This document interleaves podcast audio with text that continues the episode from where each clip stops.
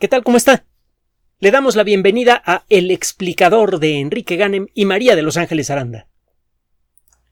A lo largo de la historia de la ciencia, las observaciones accidentales han resultado con frecuencia ser muy, eh, muy rendidoras. Por ejemplo, el caso conocido del el trabajo que hacía Alexander Fleming con bacterias, las sembraba en medios de gelatina, algo que se puede hacer incluso en casa. Un día se le contamina una de esas placas con, con moho, algo que sucede con frecuencia en laboratorios de investigación, a veces con más frecuencia de lo que uno quisiera, y en lugar de desechar esas placas, tuvo la paciencia de mirarlas con cuidado y se dio cuenta que alrededor, eh, en la zona cercana al moho, las bacterias no crecían. Normalmente cuando una bacteria logra caer en la superficie de una placa de gelatina, empieza a crecer rápidamente y se forma un montón de bacterias que se ve como una pequeña bolita. Las bolitas de bacterias cerca de la, de, la masa de, de moho estaban eh, reducidas en tamaño, transparentes, las bacterias se veían mal al microscopio. Eso abrió el camino para descubrir la penicilina. Y bueno, la lista de accidentes en el mundo de la ciencia es enorme. Pasteur, que hizo varios descubrimientos importantes como consecuencia de accidentes, dijo, y lo hemos repetido en muchas ocasiones, que eh, la casualidad, la responsable por los accidentes, la casualidad solamente ayuda a una mente entrenada. Es necesario en el mundo de la ciencia estar continuamente atento a cualquier situación inesperada que permita hacer un trabajo, que permita encontrar algo interesante con respecto al funcionamiento de lo que uno estudia. Esto pues, es más o menos fácil que ocurra en un laboratorio de biología, pero para las personas que estudian la superficie lunar, pues como que los accidentes no pasan muy seguido. es necesario esperar a que sea lanzada una nave automática cerca de la Luna para poder observarla de cerca. Es necesario esperar a que de alguna manera uno tenga acceso a rocas lunares para poder ver cuál es su contenido. Por cierto, fue posible estudiar rocas lunares mucho antes de la llegada de las naves Apolo, porque resulta que hay meteoritos que por sus características isotópicas claramente no se formaron en la Tierra y ha sido posible demostrar que se formaron en la Luna. Hemos platicado mucho del rollo de los isótopos. Recuerde que cada variedad cada elemento químico de la tabla periódica puede venir en más de una variedad. Hay muchos modelos diferentes del átomo de oxígeno que se diferencian el uno del otro por su peso. El oxígeno 16 es más ligero que el oxígeno 17, que a su vez es más ligero que el oxígeno 18. Si usted mide la relación promedio de átomos de oxígeno de distintos, eh, de distintos isótopos en una roca terrestre y en una roca lunar, verá diferencias. En promedio, las rocas terrestres tienen siempre la misma proporción de átomos de oxígeno 16 a átomos de oxígeno 18, en términos generales. En el caso de las rocas lunares, la relación es sustancialmente diferente. Así que si después de eh, haber averiguado esto, si le dan a usted una muestra de una roca eh, terrestre y de una roca lunar, usted va a poder decir cuál es cuál.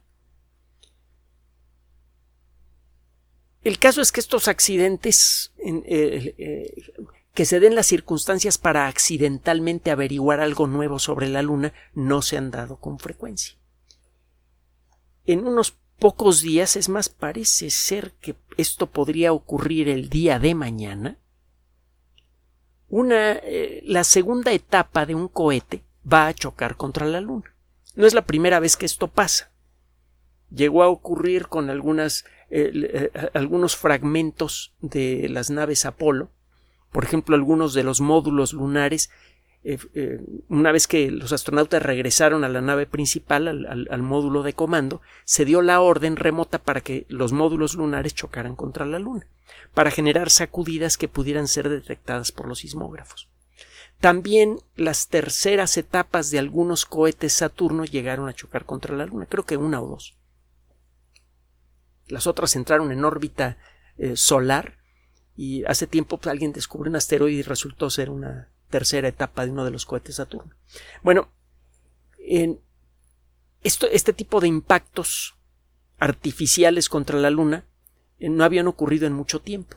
El último pasó, déjeme ver cuándo fue, una sonda automática que eh, aquí tengo el dato, sí, eh, la sonda automática que se llamaba satélite de observación y exploración de cráteres, Lunar Crater Observing and Sensing Satellite, por sus siglas en inglés L-CROSS con doble S, entró en órbita lunar, realizó una serie de observaciones y luego se le dio la orden de chocar contra la Luna para que el resultado del impacto pudiera ser estudiado por otra sonda automática que ya se encontraba alrededor de la Luna. Y eso ocurrió. Chocó la sonda y se pudo observar la nube de polvo y de otros materiales que salió volando como consecuencia del impacto. Entre otras cosas, como consecuencia del impacto de esta sonda se pudo demostrar que hay agua en la Luna.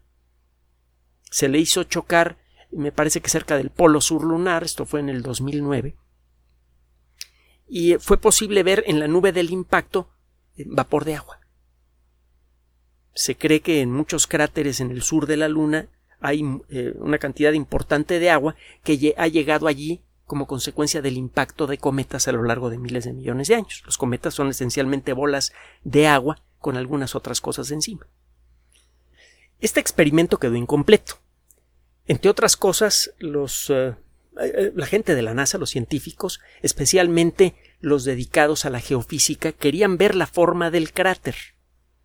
Esto dice mucho sobre la naturaleza del terreno pero el impacto ocurrió en una zona de la Luna a donde nunca llega el Sol, en el Polo Sur. En los cráteres profundos, que se encuentran muy cerca del Polo Sur, por la forma en la que gira la Luna alrededor de, su eje y alrededor de la Tierra, el Sol nunca entra. No fue posible hacer una imagen del lugar de impacto del L-Cross. Y el L-Cross pues, era una sonda relativamente pequeña. Resulta que como consecuencia de un problema que va a resultar ser grave de basura espacial, los astrónomos tienen, parece que el día de mañana, la oportunidad, bueno, los geofísicos tienen la oportunidad de hacer esa observación. Resulta que hay un objeto que es casi con seguridad la segunda etapa, la segunda o tercera etapa de un, de un gran cohete, va a chocar contra la Luna. Tiene 12 metros de largo, pesa aproximadamente 4.500 kilos. Y bueno, pues, la cosa es que los responsables por rastrear la basura espacial, para vergüenza de ellos y para preocupación de muchos, no pueden establecer quién es el dueño. Primero se dijo que era SpaceX. Y SpaceX desde luego dijo, no, no, no, eso no es mío. Se supone que cada, la entidad responsable por cada lanzamiento tiene que hacerse responsable por saber por en dónde se encuentran los pedazos de basura generados. Por ejemplo, etapas de, cohetes, satélites que ya no funcionan, ese tipo de cosas. Entonces SpaceX dijo, no, no, eso no es mío. Demuéstrenmelo. el lanzamiento de SpaceX que es sospechoso de haber generado esta basura espacial ocurrió en el 2015. Pero luego salió por allí que en el 2014 los chinos lanzaron un cohete que por las características de su trayectoria podría ser el responsable por esta basura espacial. Pues los chinos han dicho lo mismo, ¿no? a mí que me revisen. Esto no es mío. El caso es que ha sido posible ya rastrear con precisión la trayectoria de esta nave y es claro que va a chocar contra la Luna y eh, al hacerlo va a dejar un cráter bastante sustancial. Este cráter no se puede observar de, no, no se podrá observar desde la Tierra. Va a ocurrir justo empezando la parte de la Luna que no podemos ver desde la Tierra. La Tierra gira alrededor de su eje en el mismo tiempo que le toma girar alrededor de la Tierra. Y por eso siempre muestra la misma cara. Y bueno, pues como consecuencia de esto, el, eh, el cráter Hertzsprung solamente ha sido observado por naves automáticas y por los astronautas de las misiones Apolo. Este cráter es de buen tamaño, recuerda el nombre de Einar Hertzsprung, un astrónomo danés muy famoso, finales del siglo pasado, principios de, del siglo antepasado y principios del siglo pasado, que realizó observaciones muy, muy importantes relacionadas con la evolución de las estrellas y con un montón de cosas más. Su, trabajo fue muy, muy eh, importante. Y por cierto, en Dinamarca hay una tradición astronómica ya muy fuerte, de hace mucho tiempo. Eh, uno de los grandes astrónomos de, toda la historia fue desde luego Tycho Brahe y Tycho era danés. Tycho fue eh, un gran observador del cielo, eh, sabía cómo determinar con precisión la posición de objetos celestes con gran exactitud, que era precisamente lo que necesitaba Johannes Kepler para verificar sus teorías matemáticas sobre el movimiento de los planetas. Y eh, como lo narra Carl Sagan en, Cosmos, eh, era, era una verdadera pareja dispareja. El tico vivía en el relajo, se ponía unas borracheras espantosas, a cada rato se metía en pleitos, en una ocasión le tumbaron la nariz de un espadazo, entonces tenía una nariz este, de, plata, me parece. Y eh, Kepler era un, tipo muy, muy callado, muy apagado, ultra religioso, etc. Entonces sacaban unas chispas espantosas. A final de cuentas lograron cooperar y gracias a eso tenemos las leyes de Kepler. Tico es recordado por el cráter lunar más grande conocido, eh, el cráter lunar más grande en la cara de la Luna que sí podemos ver. Bueno, uno de los cráteres más grandes, el más grande es Clavius, se lo estaba diciendo mal. Tico está muy cerca de Clavius en el hemisferio sur y es, eso sí, el cráter más notable de la Luna. Es un impacto relativamente reciente que abrió un boquetote enorme en el sur de la Luna y del que salió un montón de material que luego cayó en la superficie lunar. Usted puede ver los rayos producidos por este impacto que cubren prácticamente toda la cara visible de la Luna. El cráter Tico es ah, eh, eh, aparece en varios momentos, por ejemplo, en películas como 2001 Odisea del Espacio. Pero es otra historia. Bueno, el cráter Hertzsprung, que también es grande, se ve que los astrónomos daneses eh, siempre merecen un reconocimiento especial en el cielo, va a tener un nuevo pequeño cráter en su interior cuando este objeto choque contra el suelo. Se estima que este cráter tendrá entre 10 y 30 metros de, diámetro y entre 2 a y 3 metros de profundidad, si es que la superficie lunar en ese lugar tiene las características que se cree que tiene el punto de eh, el impacto no va a tener testigos, pero poco tiempo después va a pasar muy cerca del lugar una nave especial, el orbitador de reconocimiento marciano, el Lunar Reconnaissance Orbiter, LRO por sus siglas en inglés. Busque, por favor, hágame caso, busque en YouTube y en las páginas de la NASA los términos siguientes, NASA LRO verá algunas fotografías de la superficie lunar verdaderamente espectaculares.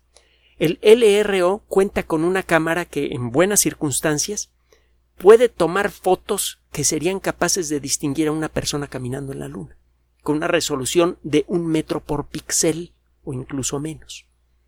Una persona se vería como un puntito, pero se, eh, eh, se podría seguir a una persona caminando en la superficie lunar como un puntito. Con esta resolución será posible ver el, cráter fresco y si el LRO pasa eh, a tiempo para observar algunos detalles, podrá distinguir todavía la huella de calor del impacto y el polvo que, que haya levantado el impacto. Es importante esto porque algunas teorías sobre la estructura de la Luna asumen que en la Luna existen ciertos tipos de minerales. Si esto, es, eh, esto a su vez le da una cierta textura a la superficie lunar, en particular del lado de la Luna que no podemos ver, y si resulta que el impacto de este objeto contra la Luna genera un cráter con características diferentes a las calculadas, pues eso significa que la textura de la Luna es diferente allí, que probablemente el tipo de minerales que hay en la Luna es, eh, diferente en ese lugar y eso significa que hay que cambiar muchas ideas que tenemos sobre el origen de la Luna y más importante aún para las para empresas como SpaceX y para la NASA, eso también implicaría que el tipo de materiales que hay en la Luna no es el que se creía, que podrían existir en la Luna otro tipo de minerales más. Acuérdese que si todo va bien para finales de esta década, a más tardar para principios de la siguiente, ya se estará eh, eh, estableciendo una colonia lunar. Vamos a ver, después de todo el jaleo que hay en la actualidad y las consecuencias económicas que eso tenga, si estos planes siguen en pie. Pero si todo sigue por, eh, buen camino, para finales de esta década o la siguiente ya se estará estableciendo una colonia lunar, que para sobrevivir y volverse económicamente viable necesitará de la minería. Uno de los trabajos más importantes que se, que, se puede hacer en este momento en relación eh, con, nuestro satélite es detectar fuentes potenciales de nuevos minerales. Y una forma de hacerlo consiste precisamente en ver cuál es la textura del suelo en distintos puntos de la Luna. Esta nave va a chocar, bueno, este resto, esta basura espacial va a chocar en un punto de la Luna que no había sido estudiado antes. Así que va a ser posible establecer cuando menos la textura del terreno y probablemente su composición. Esté atento porque si sale algo realmente nuevo de este impacto seguramente se lo vamos a reportar aquí. mientras tanto, eh, lo invitamos también a que explore la luna. No necesita nada más que un telescopio de aficionado, pequeño, eh, taparse bien, el, Tomar de preferencia chocolate caliente, no tome café porque eso a la larga hace que usted pierda líquidos y pierda calor, por lo tanto. Y en, eh, cuando la luna está en cuarto creciente o cuarto menguante, apunte su telescopio a la luna. Ahora, con la ayuda del Internet, va a encontrar varios mapas lunares altamente detallados con los nombres de los cráteres. Hay un, inclusive así como hay un Google Earth, hay un Google Moon. Y eh, empiece usted, aunque sea a través de un telescopio, a explorar la geografía de la Luna. Y simplemente piense que usted o sus descendientes inmediatos probablemente van a vivir en esa geografía.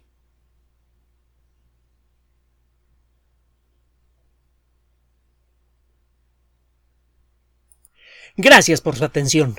Además de nuestro sitio electrónico www.alexplicador.net, por sugerencia suya tenemos abierto un espacio en Patreon, el explicador Enrique Ganem, y en PayPal, el explicador patrocinio por los que gracias a su apoyo sostenemos este espacio. Puede usted descargar gratuitamente estos audios en formato MP3 en Spotify y en iTunes como El Explicador sitio oficial y en SoundCloud como El Explicador y con formato de video en YouTube en El Explicador sitio oficial. Recuerde nuestras redes sociales de siempre, Twitter Enrique-Ganem y en Facebook Enrique Ganem sitio oficial, El Explicador y los grupos que usted ya conoce. Finalmente, El Explicador siempre somos María de Los Ángeles Aranda y Enrique Ganem. Gracias.